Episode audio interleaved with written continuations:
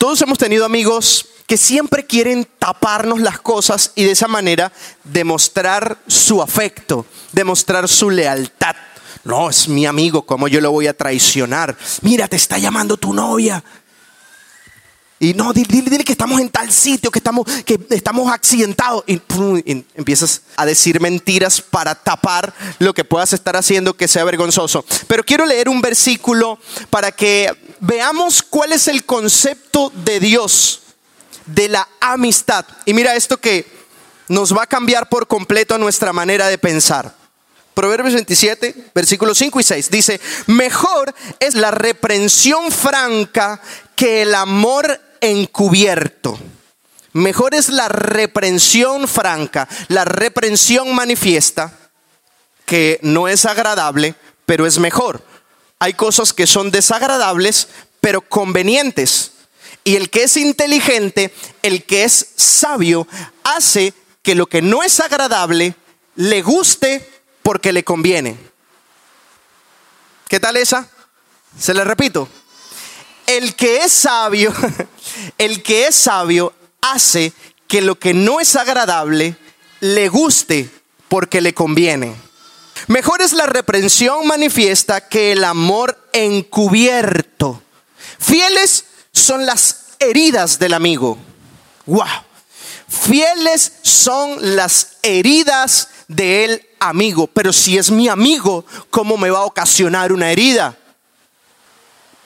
No entra dentro de nuestros conceptos que el amigo me esté hiriendo y la razón de que me hiera es porque es mi amigo. Se supone que un amigo no hiere, se supone que un amigo no golpea, se supone que un amigo no avergüenza, se supone que un amigo no incomoda. Pero la Biblia dice lo contrario, fieles son las heridas del amigo, pero engañosos los besos del enemigo. Se supone que si es mi amigo me tiene que tratar bien. A eso se traducen los besos, ¿no? Los besos del amigo tienen que ver con el tipo de trato que puedo darle. O los besos del enemigo. Es, es el tipo de, de trato, ¿no? Ahora, no siempre recibiremos besos de los que son nuestros amigos, en ocasiones recibiremos heridas, pero este tipo de heridas específicamente, este tipo de incomodidades de las que estamos hablando en Proverbios, se está hablando acerca de heridas por causa de la corrección, por causa de no tapar lo que es vergonzoso, es decir, no alcahuetear. No, pero ¿cómo me va a delatar? No, pero ¿cómo no me va a apoyar? No, pero ¿cómo no? Fieles hasta la muerte, nada. Tú me traicionaste porque no estuviste conmigo cuando yo te necesité. Ahora estoy metido en tremendo problema. De eso más o menos se trata, las heridas de las que estamos hablando aquí. Ahora fuimos diseñados por Dios para ser amigos y para tener amigos, para dar amistad y para recibir amistad. Cuando yo llegué a Dios, yo tenía un, amigo, un mejor amigo, y era el compinche, era el alcahuete, ese era patria o muerte, ese era el que, el que no se rajaba con nada. Y cuando yo llego a Dios, de hecho, voy al encuentro, asisto a un encuentro que organizó la iglesia, donde tuve mi primera experiencia con Dios, donde entregué mi vida a Jesús. Y cuando yo se hizo ese encuentro, Él va conmigo porque me fue a acompañar. Yo le dije, no, es un fin de semana, vamos, vamos, vamos. Bueno, vamos pues. Y él va por mí al encuentro. Así era la amistad, ¿no? Cuando llegamos de la actividad, que fue tres días y todo aquello, yo tomo la decisión de entregar mi vida a Jesús. Y yo le digo, ¿sabes qué? Yo no quiero nada con mi vida pasada. Yo quiero dar mi corazón a Jesús y decidí hacerlo. Yo no sé qué vas a decidir tú. Y él me dice, no, pero ¿cómo, cómo vas a hacer esto, vale? Y yo mañana cumplo años. Y yo le dije, por eso me apuré. yo mañana cumplo años. Y hermano, pero es que no vas a dejar de cumplir años ni voy a dejar de ser tu amigo. Yo siempre voy a estar ahí para ti. ¿Y sabes qué me dijo? El muy muérgano. Me dijo, sí, yo sé que sí, pero yo no, me dijo. Porque yo no quiero esa vida. Yo lo he pensado bien y yo no voy a aguantar todas esas cosas que me tengo que quitar Escucha esta mentalidad. Por entrar a la iglesia. Ese es, el lenguaje, entrar a la iglesia entrar al evangelio, todo lo que me tengo que quitar. Y yo nunca había visto algo así. Yo no, yo no sentía que yo estaba entrando a ningún lado, ni sentía que tampoco me estaban quitando nada. Cuando yo tuve mi experiencia con Dios, yo entendí que Él me estaba ofreciendo algo mejor de lo que, que lo que yo estaba consumiendo. Que Él iba a agregar algo a mi vida mucho mejor que lo que el mundo me estaba ofreciendo. Yo no estaba entrando en nada, yo simplemente estaba soltando algo que ya no me parecía tan bueno como lo nuevo, que era lo que Dios me ofrecía. Su voluntad, su amor, su propósito, su sabiduría, sus dones, sus virtudes, el llamado, la gracia, todo eso para mí es ganancia. No estoy ni entrando ni estoy perdiendo, pero él no pudo verlo de esa manera. Él dijo, no, yo es que yo estoy entrando a la iglesia y me quitan todo. Cuando ves a Dios religiosamente, piensas que todo te lo están quitando, que todo te lo están quitando. Te están quitando las fiestas desordenadas, te están quitando los vicios, te están quitando el desorden sexual, te están quitando, y todo ves que te lo están quitando, que te lo están quitando y que te están restando lo que tú eres. Cuando realmente tú conoces a Jesús, te das cuenta de que Jesús no te está quitando algo que es necesario para ti, que Dios está ofreciéndote simplemente otra cosa. Y tú decides si sigues comiendo la basura o te vas a comer el banquete. Tú decides si sigues recogiendo las migajas que caen de la mesa o te sientas a la mesa con el Padre. Pero no es que Jesús te esté quitando algo. Tú mismo lo dejas cuando te enamoras de Jesús. Porque por amor nosotros cambiamos nuestras prioridades. Cuando yo conocí a mi esposa y empecé a enamorarme de ella, ya mis prioridades eran distintas. Ya no era para mí prioridad irme a reunir con mis amigos. Yo preferí ir a visitarla a ella. No fue que ella me quitó a los amigos. Bueno, hoy pensando, nada. No fue que ella me quitó a los amigos, sino que por amor mis prioridades cambian. Eso pasa con Dios. Hemos cometido el error muchas veces de que cuando la gente llega a la iglesia, no, sabes que bueno, ahora que estás empezando a ir a la iglesia, sabes que ya no puedes fumar más, ya no puedes beber más. Mira, ya no puedes andar por ahí con cualquiera acostándote cuando te provoque y ya. Mira, sabes que ya no puedes estar mintiendo. Y lo único que predicamos es de todo lo que no puedes, no puedes, no puedes, no puedes. Pero si nosotros no hablamos de quién es Jesús, si nosotros no expresamos y manifestamos a Jesús, nadie va a hacer un esfuerzo por quitarse algo que le da placer. Nosotros mostramos a Jesús con nuestras actitudes, con nuestra amistad. Nosotros mostramos a Jesús con nuestro amor genuino. Nosotros mostramos a Jesús con nuestra integridad, con nuestro ejemplo. Y cuando la gente ve a Jesús, Jesús que es irresistible, la gente se enamora de Jesús. Cuando las personas se enamoran de Jesús, no tienes que obligarlas a dejar nada. Porque el que deja algo obligado, mañana recae. No es libre. Simplemente subyugó por un momento sus deseos. Pero llega el punto donde no aguanta más y el deseo aflora nuevamente. No lo arranca de raíz, sino que le pone un pañito de agua tibia. Pero cuando tú te enamoras de Jesús, los cambios en tu vida no suceden por persuasión de otra persona. Y el mundo puede caerse en pedazos. Y tú dices, yo me mantengo firme en lo que decidí, porque amo a Jesús. Porque amo a Jesús. Necesitamos enamorarnos de Jesús para poder vencer nuestras debilidades. No hay nada más fuerte que el amor. Tan fuerte como la muerte, dice Cantares, es el amor. El amor es la potencia de Dios. Es la fuerza de Dios. El amor es el poder, es la dinamita que puede destruir toda obra oscura dentro de nosotros. Por amor es que somos buenos amigos. No porque estemos tapando las cosas vergonzosas del otro. Yo puedo cuidar a las personas que amo, yo puedo cuidar a mis amigos, pero no necesariamente implica que tengo que dejarlos caer en el error y taparles el error, porque si soy amigo, sé que mi deber es guiar por el camino conveniente a aquellos a quien amo. Independientemente de si le incomoda o no le incomoda. Y yo creo que una de las cosas que necesitamos aprender como iglesia es hacer amigos, ser amigos. No solamente aparentar ser amigos, porque cuando llegamos a, una iglesia, por ejemplo, visitas CS5 por primera vez, la gente te va a atender, hola, bienvenido, ¿cómo estás? Qué bueno que estés aquí, genial. Y tú te sientes bien, pero no por eso son amigos. Queremos el bienestar de todos, queremos el progreso de todos, queremos que todos crezcan. Aun cuando le conocemos o no le conocemos, nunca le hemos visto, pero nuestro deseo es que todos en esta ciudad puedan conectarse con Jesús, puedan amar a Jesús y puedan crecer en Jesús, que descubran su propósito, potenciarlos para que puedan cumplirlo ser una plataforma donde todos puedan subirse y seguir escalando para cumplir el propósito de Dios. Ese es nuestro deseo. Pero no implica que por ese buen deseo ya tenemos una amistad.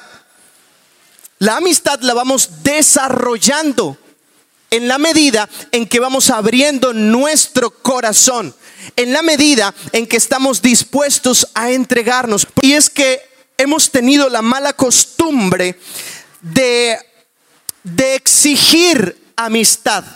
Para usted, voy a orar. Ese es un buen amigo.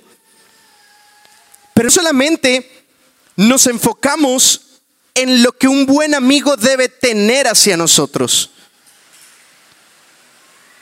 Esa no es la amistad. La amistad va enfocada más en darla que en exigirla. Porque el buen amigo no es solamente el que te atiende a las 2 de la mañana cuando tienes ganas de llamarlo y porque es tu amigo y, y, puedes llamarlo a cualquier hora y molestarlo a cualquier hora. Un buen amigo también es aquel que llamó a las 2 de la mañana y el otro lo atendió y le dice, bueno, ¿y qué te pasa? No, no me pasa nada, es que quería llamarte. Oye, sí, hermano, pues estoy durmiendo. Si no tienes una emergencia y no necesitas de mí, no, no necesito nada. Bueno, listo. Llámame mañana. ¿Está bien? a las nueve por ahí. ¿Te parece? Vale. No, ese no está para mí. No, un buen amigo es el que dice, es verdad, yo soy necio, ¿cómo lo voy a llamar a las de la mañana? Lo llamo mañana. Y no se argumenta porque su amigo no lo quiso atender en ese momento. A veces solo pedimos el sacrificio del otro para que me demuestre que de verdad es mi amigo. Si no me lo demuestra, no es mi amigo. Y ya tu corazón es contrario. No, porque la amistad, antes de exigirla, debemos darla. Jesucristo dijo lo siguiente. Nadie tiene mayor amor que este, que uno ponga su vida por sus amigos. Nadie tiene mayor amor que este, que uno ponga su vida por sus amigos. No dice, nadie tiene mayor amor que este, que uno exija que pongan la vida por uno. Nadie tiene mayor amor que este, que uno ponga, que uno dé, que uno proporcione, que uno entregue su vida por sus amigos. Y también escucha lo que dice la palabra en 2 de Corintios capítulo 5, 15 que va ligado a este verso.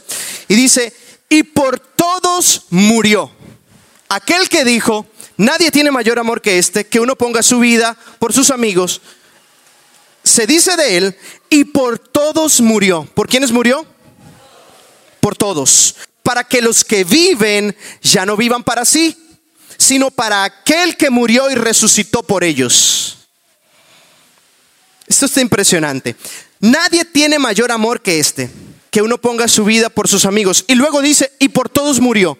La pregunta es, todos somos amigos de Dios. Dios puede contar con nosotros para lo que sea como nosotros podemos contar con Él.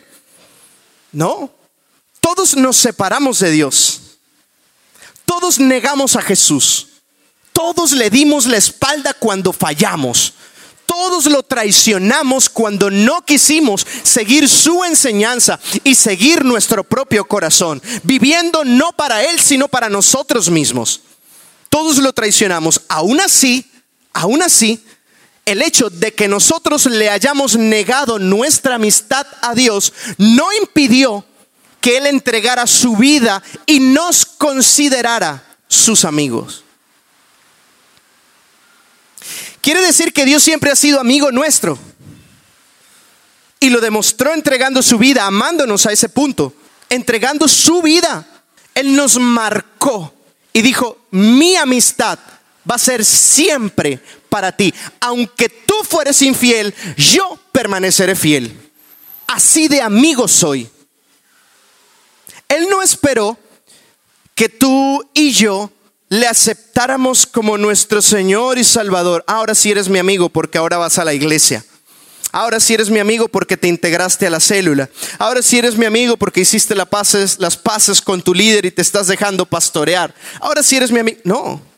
Jesús no esperó nuestra reacción a su propuesta de amistad para definir si él iba a ser fiel a la amistad o no.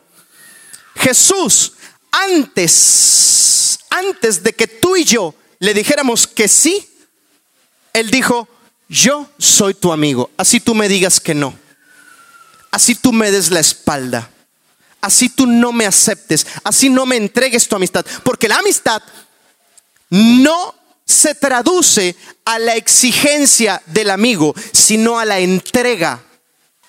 Por eso Jesús no anda obligándonos o reprochándonos que no somos sus amigos.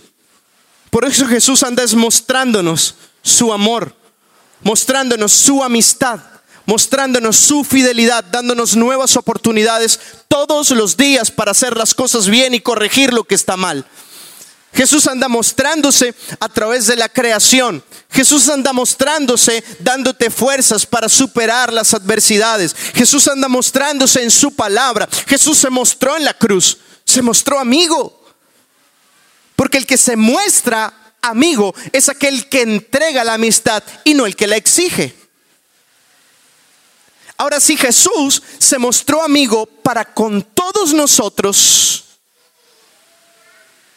obviamente, obviamente, que Dios espera de nosotros una reacción positiva. Jesús no nos está pidiendo algo que Él no haya dado. Jesús no nos está pidiendo algo que nosotros no tenemos la capacidad de darle. Jesús nunca te va a pedir algo que no tienes para darle. Jesús nos está pidiendo que seamos íntimos de Él. Jesús nos está pidiendo que podamos entregarle nuestro amor y nuestro corazón, nuestra amistad, nuestra compañía. Todos queremos la presencia de Dios. Señor, que tu gloria se haga tan presente. Pero créeme, créeme, Jesús también quiere nuestra presencia con Él. Si no, no te dijera, acercaos pues confiadamente al trono de la gracia. ¿Por qué te va a exigir que vayas ¿Por qué te va a decir que te acerques? ¿Por qué te va a abrir la puerta si no quiere estar contigo? Jesús te desea, como muchas veces lo deseamos a Él, y más. Jesús nos cela, eso dice la palabra, que el Espíritu Santo nos anhela celosamente, nos quiere para Él. Y tú dices, pero yo a veces cuando no entendemos la amistad de Jesús, andamos mendigando sus bendiciones y su amor. Señor, es que yo hace tanto tiempo que no te siento, yo te quiero sentir. Y no estás ni llorando, pero tienes que poner la voz así para ver si, si lo convences. Y dices, sí, pero no me sientes porque no me buscas.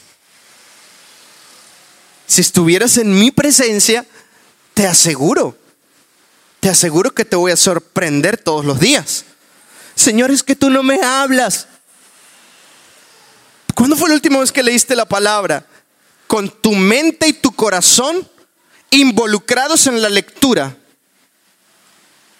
No solo para calmar la conciencia de que, oye, llevo 15 días sin leer la Biblia, voy a leer. Cuando tu corazón se involucró en el tema. Entonces, no digas que no te hablo. Una cosa es que no te hable, otra cosa es que no me escuches. Jesús siempre está abierto a acercarse. Acercaos a mí, dijo el Señor, y yo me acercaré a vosotros. La distancia para Dios no es un tema sin resolver. Jesús se hizo accesible. Jesús nos dio su amistad incondicional.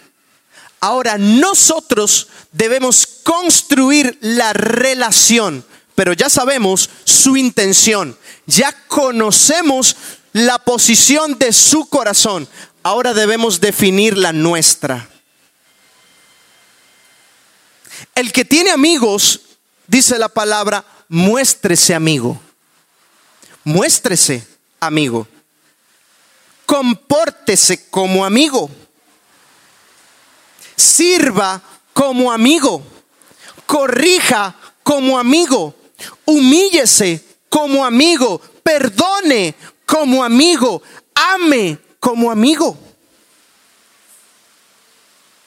Pero es que fulano no lo merece, él no merece mi amistad.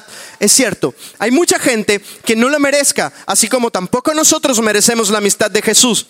Es cierto, hay mucha gente que te va a traicionar, así como también nosotros un día y muchos días hemos traicionado a Jesús. Es cierto, hay mucha gente que te va a dar la espalda cuando tú le tiendes la mano, también como nosotros lo hemos hecho muchas veces con Jesús, pero eso no implica que nuestro corazón va a bloquear la amistad. Nuestro corazón debe estar abierto para ser amigos. Si no se da una relación con alguien, que no sea por ti, porque si no se da nuestra relación con Jesús, te aseguro que no es por Él. Si no funciona tu relación con Dios, no es culpa de Dios. Porque tanto, tan dispuesto está Él a que nuestra relación funcione, que murió en la cruz. Así de dispuesto está Dios. Y nadie tiene mayor amor que este, que uno ponga su vida por sus amigos, por sus amigos. Y uno dice, bueno, sí, está bien, yo soy capaz de poner mi vida por mis amigos. Voy a poner mi vida por Luque porque él es mi amigo. dar mi vida por Rosa porque es mi amiga. Ellos son mis amigos. Jesús no estaba hablando de una amistad correspondida. Porque si no, no dijera que murió por todos. Por los que le van a corresponder y por los que no. No, yo muero solamente a ver cuántos me van a aceptar en su corazón. Listo, por eso voy a morir. Por, no, ustedes no. No, ustedes no voy a morir por ustedes, no. Ustedes no me quieren. ¿No? Por todos murió.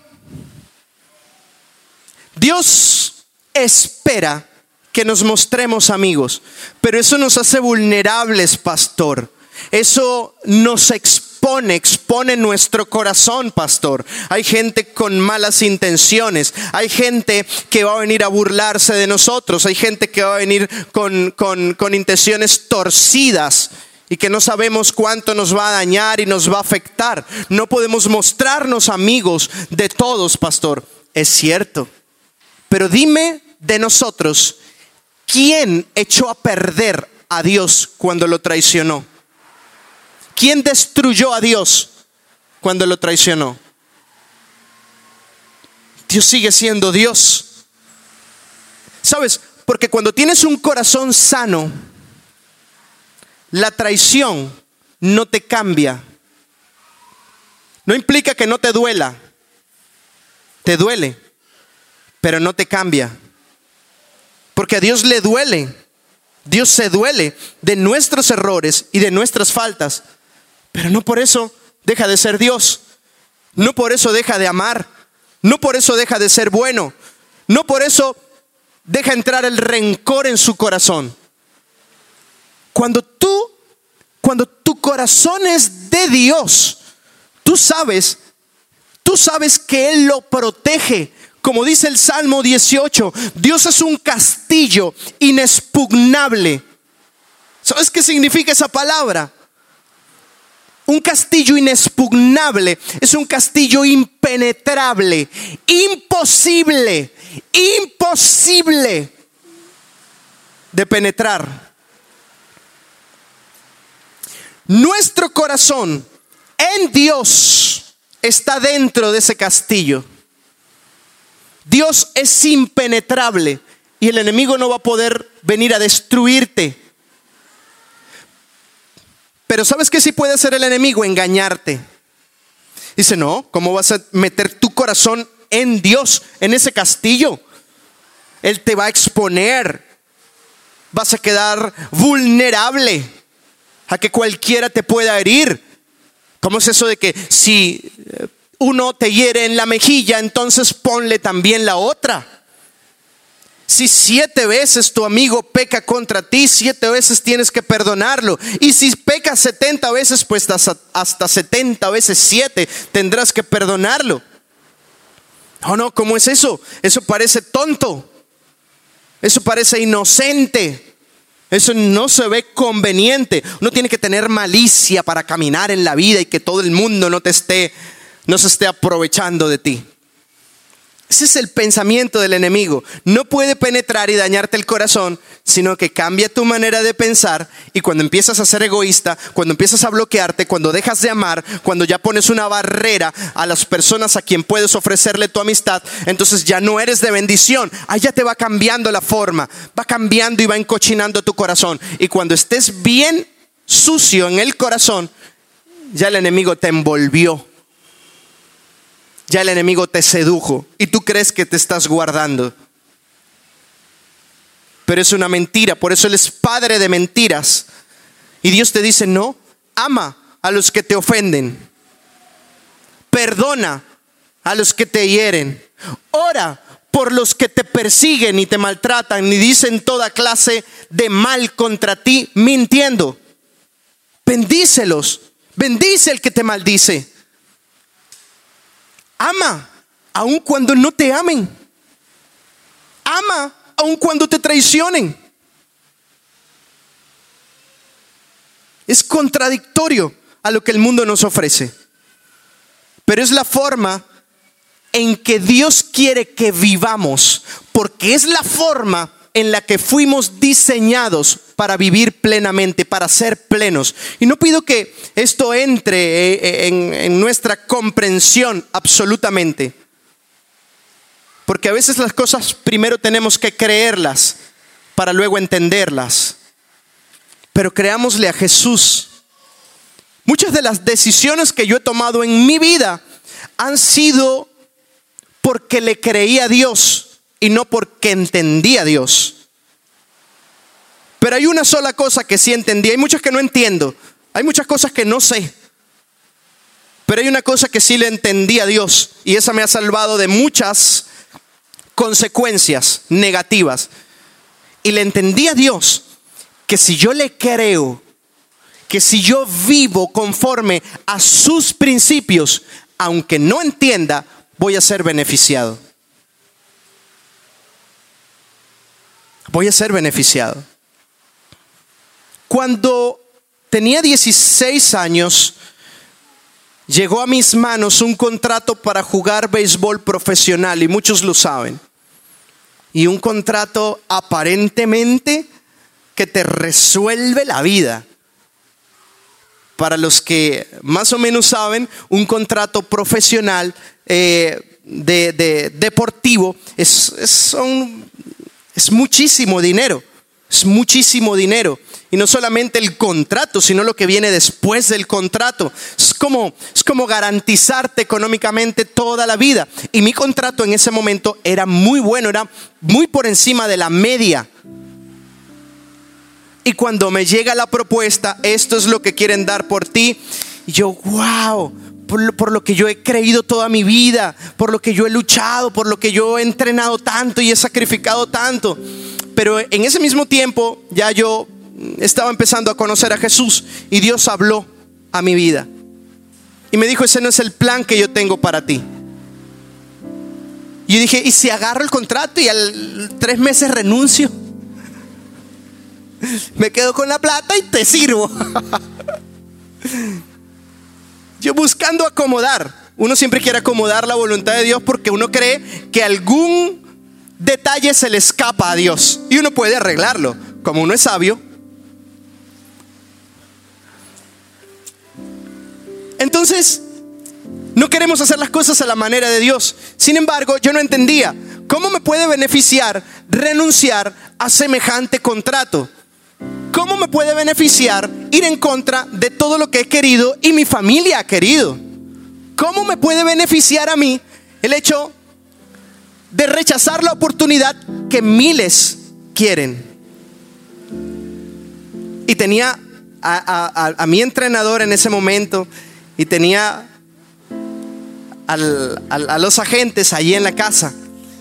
Y yo estaba dentro del cuarto orando y llorando a Dios porque yo sabía que ese no era el plan que Dios tenía conmigo. Después mi abuela me, llama, que venga a hablar con ellos, y yo les digo que, que no. Y me preguntaron, ¿y por qué? Imagínate yo ahí diciéndoles, no, lo que pasa es que Dios me habló. Pues dicho está loco, dejémoslo ahí. No, no, no. No, no les dije nada. No, sabes que no, no, no me veo en eso, no. Porque ya yo me veía sirviéndole a Dios. Yo siempre, desde que lo conocí, lo prefería a Él. Y preferí sus planes.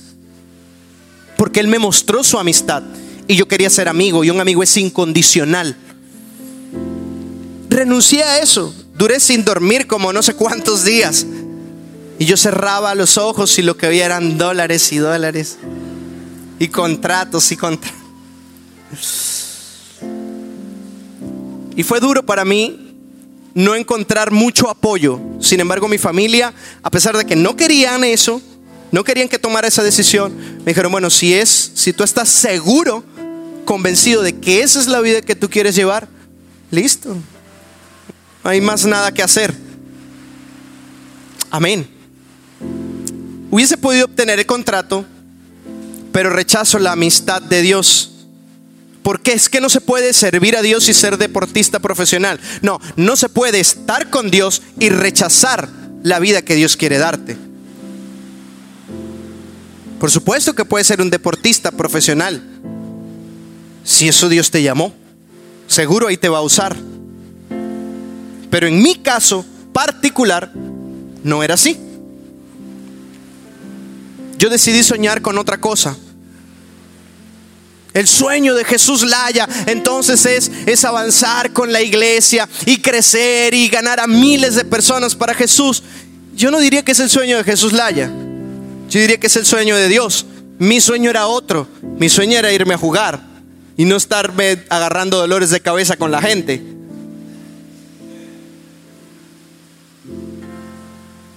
Mi sueño era otro. Pero yo renuncié a mi sueño y abracé el de mi amigo, el de Jesús. Y cuando abracé el sueño de Jesús, entonces Él me dio vida plena. ¿Lo entendí en un principio? No, yo no entendí nada. No, no me entendí a mí mismo, mucho menos iba a entender a Dios. Pero le creí.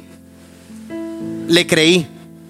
Una sola vez me dijo, da este paso y yo lo di aunque no sabía dónde me llevaría después. Yo no sabía en qué iba a terminar.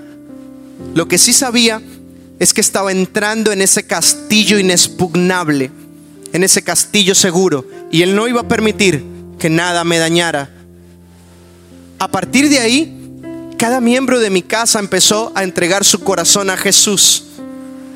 A partir de ahí empecé a soñar con una familia en Jesús con unos hijos que crezcan en el temor de Dios, en la amistad de Dios. Empecé a soñar con ser de bendición para otra gente, cuando anteriormente lo que hacía era hacerle daño a muchos. Empecé a soñar con lo que hoy podemos ver en esta iglesia. Y soy feliz. Tengo, tengo muchos defectos. Paso muchísimas dificultades, tengo muchas presiones en mi vida, pero soy feliz.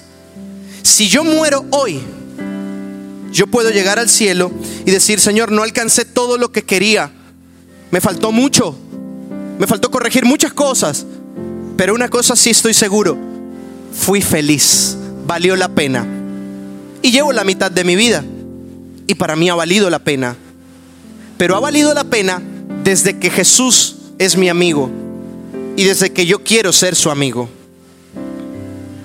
Ha valido la pena desde que decidí ser amigo de las personas, aun cuando no quieran ser mis amigos. Cuando decidí amar, cuando decidí ser sincero, cuando decidí ser genuino. Si me quieres, me quieres como soy. Cuando decidí abrazar a muchos pastores que al principio me dieron la espalda porque usaba pantalones rotos. Cuando decidí abrazar y orar por muchos hombres de Dios que admiraba y que siempre es muy joven. Eso no, no tiene la experiencia suficiente. Porque entendí que siempre van a hablar. Si eres muy joven para pastorear, ese es el problema, que eres muy joven. Y si eres muy viejo, ese es el problema, que ya no tienes proyección. Ya estás acomodándote en la vida, ya no puedes tener una iglesia que progrese porque tu vida pues ya no le quedan muchos años. Si usas los jeans rotos es porque eres muy liberal. Pero si usas siempre la corbata es porque eres muy conservador. Si predicas sin apuntes es porque no te organizas. Y si predicas con apuntes es porque te copias. Siempre van a hablar. Siempre van a hablar. Siempre está latente la traición. El tema es que Jesús lo sabía. A Jesús no le sorprendió nuestra traición. Él nos amó cuando sabía que le íbamos a dar la espalda. ¿Qué tal si nosotros hacemos que nuestro corazón tome la forma del corazón de Jesús? ¿Qué tal si obligamos a nuestro corazón? ¿Qué tal si le creemos a Jesús? Porque sabes, amar a una persona es un asunto de fe. No fe en ese que estás amando. Fe en Jesús que te mandó a amarlo.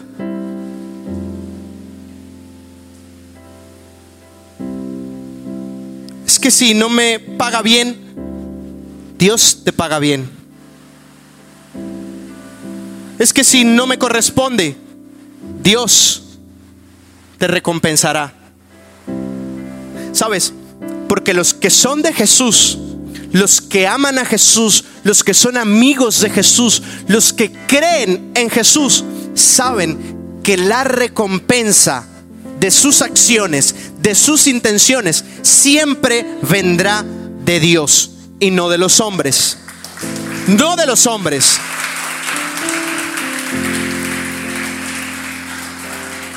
El salmista dijo, alzaré mis ojos a los montes. ¿De dónde vendrá mi socorro? Estaba en una batalla. Estaba en una pelea, en una guerra. Y venían ejércitos enemigos a desbaratar todos sus planes y toda su artillería. Y en medio del peligro, él alza los ojos a los montes y dice, ¿dónde vendrá otro ejército que me ayude, una nación aliada? ¿Quién puede traerme más armas? ¿Quién puede traer y enviar más guerreros? Dijo, alzaré mis ojos a los montes, o veré quién viene en mi ayuda, pero nadie viene. Y dijo, alzaré mis ojos a los montes, ¿de dónde vendrá mi socorro? Y entendió algo, entendió a su amigo, mi socorro viene de Jehová. Mi socorro viene de el Señor que hizo los cielos y la tierra. No importa si muchos salen corriendo en el momento más desagradable de tu vida. Tu socorro, tu socorro no va a venir del amigo más fiel que puedas tener en esta tierra. Tu socorro va a venir de el Señor cuando te muestras amigo. seamos amigos sin temor a exponer nuestro corazón. Porque Dios va a saber guardarte. Seamos amigos sin temor a que nos hieran. Dios va a saber proveerte. Seamos amigos sin temor a que nos traicionen. Porque tu recompensa no viene de los hombres. Tu recompensa, tu recompensa viene del Señor que hizo los cielos y la tierra. No te quedarás sin tu recompensa. Un corazón correcto nunca, nunca quedará avergonzado. Nuestro amigo lo prometió. Nuestro amigo lo prometió y él no falla. Dios nunca ha decepcionado a nadie y no va a comenzar contigo. No va a comenzar contigo.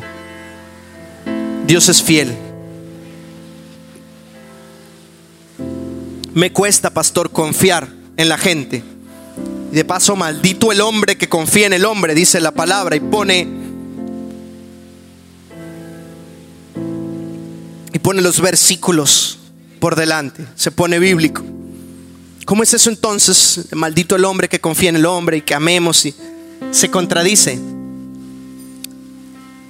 Escucha, hay maldición cuando toda tu recompensa la esperas de otro. Pero este no es un llamado a esperar de otros. Si no has entendido eso, no entendiste el mensaje. Este es un llamado a darle a otros, aunque no recibas lo mismo. Esta es la parte no atractiva del Evangelio.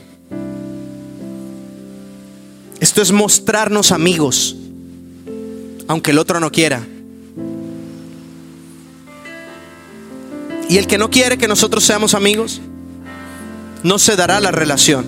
Pero tu posición ya está definida y tú vas a recibir tu recompensa de Él.